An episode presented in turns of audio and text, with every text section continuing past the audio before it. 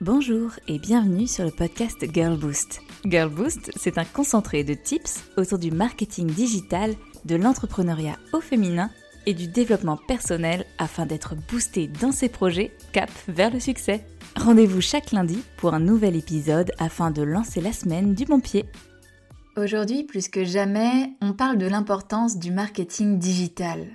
D'être présent sur les canaux digitaux, d'avoir une boutique en ligne, des réseaux sociaux optimisés, de la publicité en ligne bien ciblée, une newsletter, et ainsi de suite. Mais on oublie parfois que le marketing digital est une continuité et qu'il complète très bien le marketing plus classique.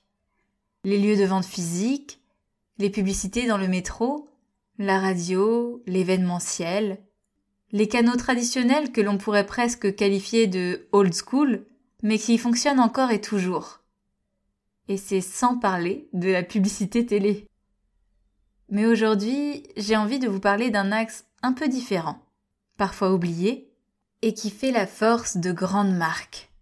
Si je vous parle par exemple de Netflix, que vous connaissez toutes, hein, et de ce que Netflix a fait lors de chaque saison de la Casa des Papels.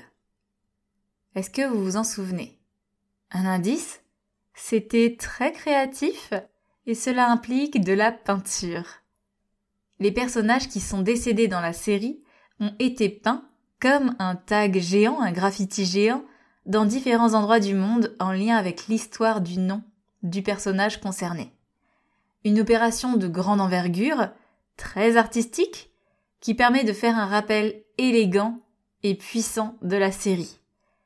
Je ne vais pas vous dire quels personnages ni quels lieux ont été tagués, car je ne veux pas spoiler les girlboosts qui n'ont pas encore fini la série.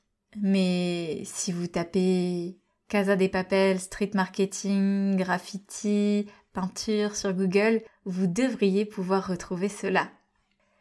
Et si je vous parle de Adidas ou Nike, avez-vous remarqué que dans les grandes villes comme Paris par exemple, à certains moments de l'année, on peut voir sur le sol des tags à la craie avec le dernier modèle de chaussures qui vient de sortir ou avec un message. Et si je vous parle de Cézanne ou de marques de mode un peu tendance, avez-vous remarqué que parfois les panneaux dédiés à la politique des grandes villes sont recouverts de publicités de ces marques assez stylées? Et si je vous parle de Michel et Augustin, avez-vous déjà assisté à une distribution de cookies dans la rue avec un camion brandé aux couleurs de la marque? Avec notamment du beau rose pétant. Et si je vous parle de l'influenceuse Romy, avez-vous remarqué qu'à la sortie de son livre, elle a proposé une chasse au trésor dans différentes villes où elle a caché son livre avec un autographe? Le point commun de ces cinq exemples, c'est le canal de communication utilisé. On appelle cela le street marketing ou marketing de rue. Le street marketing, c'est le fait de communiquer directement dans la rue. Et pour cela, il y a plein de méthodes et d'outils que l'on a pu voir dans les différents exemples. Il ne faut pas oublier que, même si le marketing digital est très puissant, il reste en ligne. Et aller à la rencontre des personnes, faire preuve d'audace, de créativité et de nouvelles idées peut être tout aussi important, mais également complémentaire. C'est pour cela que l'on peut envisager du street marketing quand on prépare un plan de communication, même quand on a un projet 100% digital. Et cela permet une pierre deux coups, de gagner fortement en visibilité et d'être remarquable. Attention toutefois, car il y a des questions légales qui se cachent derrière le marketing de rue. Tout n'est pas forcément accepté et légal, et cela dépend fortement des mairies, ou même parfois des arrondissements si on pense à Paris. Je vous propose de voir ensemble différents exemples pour utiliser le street marketing au service de votre projet. L'affichage sauvage, c'est sûrement le plus connu. C'est le petit nom des affichages que l'on retrouve sur les fameux panneaux réservés notamment à la politique ou aux informations municipales. Pas tout à fait légal. Et pourtant, on y voit beaucoup de marques assez modernes qui se servent de ces encarts pour leurs nouvelles collections et pour promouvoir des messages forts. Quand on fait de l'affichage sauvage, on peut passer par une agence externe qui prend en charge le fait d'aller coller toutes les affiches mais également le fait de les décoller s'il y a le moindre souci avec la législation. Car oui, on peut avoir une amende et le fait de devoir enlever toute la campagne d'affichage. Et c'est pour cela qu'on peut passer par des agences pour nous protéger. L'agence prend en compte l'amende, le collage, le décollage, bref, l'opération de manière générale. La distribution de flyers ou de samples, un grand classique que l'on retrouve dans les endroits de forte affluence. Côté flyer, on a tous vu à la sortie de métro ou de transport en commun la possibilité de récupérer sa carte, parfois aussi des échantillons gratuits de parfums, de cosmétiques, de café, de cookies, de soupe. Il y a plein de possibilités de marques qui font de la distribution d'échantillons dans la rue. Là encore, il y a quelques règles à demander à la mairie avant de pouvoir le faire, mais ça permet de rentrer en contact direct avec l'interlocuteur, avec le prospect, avec les personnes dans la rue, et de pouvoir ainsi diffuser son produit, son message ou son flyer. La chasse au trésor, elle est plutôt à faire quand on commence à avoir une belle communauté, une communauté suffisamment engagée qui sera prête à se déplacer pour trouver le fameux trésor que l'on va cacher. Le principe, c'est que l'on va distribuer des produits. Ça peut être un peu tout et n'importe quoi, ça peut être une promotion, un ticket gagnant, un peu le golden ticket de Charlie et la chocolaterie, ou ça peut être vraiment un produit en lui-même qu'on va cacher à différents endroits d'une ville. Ça permet d'avoir une chasse au trésor géante avec des lots plus ou moins désirables. C'est pour cela que c'est plus intéressant de le faire quand on a une communauté qui est prête à s'investir. Car là, on peut vraiment jouer avec des indices que l'on va placer sur les réseaux sociaux, mais également des partages. Chaque participant peut partager la photo de son lot et ainsi créer une vraie opération avec une belle envergure. Pour contrebalancer l'affichage sauvage, il y a la même version mais avec des stickers.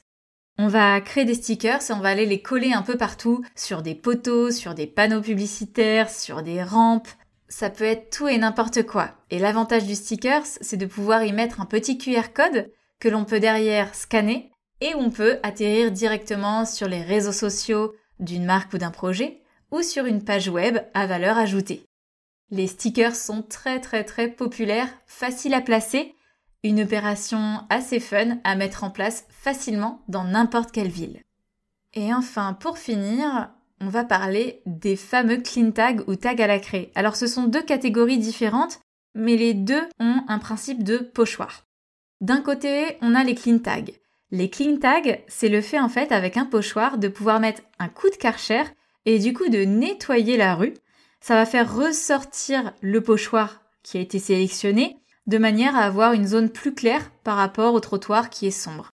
Le clean tag, c'est quelque chose qui se fait par terre sur le goudron et ça permet de faire ressortir des messages. C'est pas forcément considéré comme du vandalisme parce qu'en soi c'est du nettoyage de rue, même si derrière c'est bien une action de marketing. Donc ça c'est le clean tag. Et puis en face, on a le même principe mais avec une bombe de tag à la craie. Le tag à la craie, c'est en fait une bombe de peinture à la craie. Et pourquoi c'est de la peinture à la craie? Eh bien tout simplement parce que c'est une peinture qui est éphémère, qui va s'en aller avec un coup de pluie. Donc là encore, on ne peut pas vraiment parler de vandalisme, car c'est quelque chose qui reste très éphémère. Pour autant, encore une fois, il faut se renseigner sur la législation, car ce n'est pas toujours apprécié ni permis dans certaines mairies, dans certains arrondissements. L'avantage du clean tag et du tag à la craie, c'est que ce sont deux tags que l'on va apposer sur le sol au niveau du goudron et du coup au niveau des pieds des personnes. C'est une façon assez originale de devenir remarquable dans leurs esprits et de communiquer soit un message, soit un nom de marque. Notamment pour tout ce qui est message positif, cela marche très très très bien. En bref, dans le street marketing, on peut faire énormément d'actions différentes, dans des endroits différents, avec des méthodologies différentes. On a parlé de tags, on a parlé de stickers, on a parlé de flyers, on a parlé d'affichage et enfin de chasse au trésor. Mais il existe des tas de façons de faire du street marketing. Et c'est quelque chose, comme vous pouvez le voir, de très créatif qui va demander une bonne idée, et derrière, une bonne mise en pratique, ça permet de sortir de sa zone de confort, mais également de communiquer de manière forte et originale. Donc c'est sans nul doute un canal de communication que l'on adore chez Girl Boost. Forcément, quand on nous demande d'être créative et bold, on est toujours là. J'espère que cet épisode vous a plu et que vous avez appris plein de choses, que ça vous a donné envie de faire preuve de créativité dans vos prochains lancements avec quelques petites idées et je vous dis à lundi prochain pour un nouvel épisode.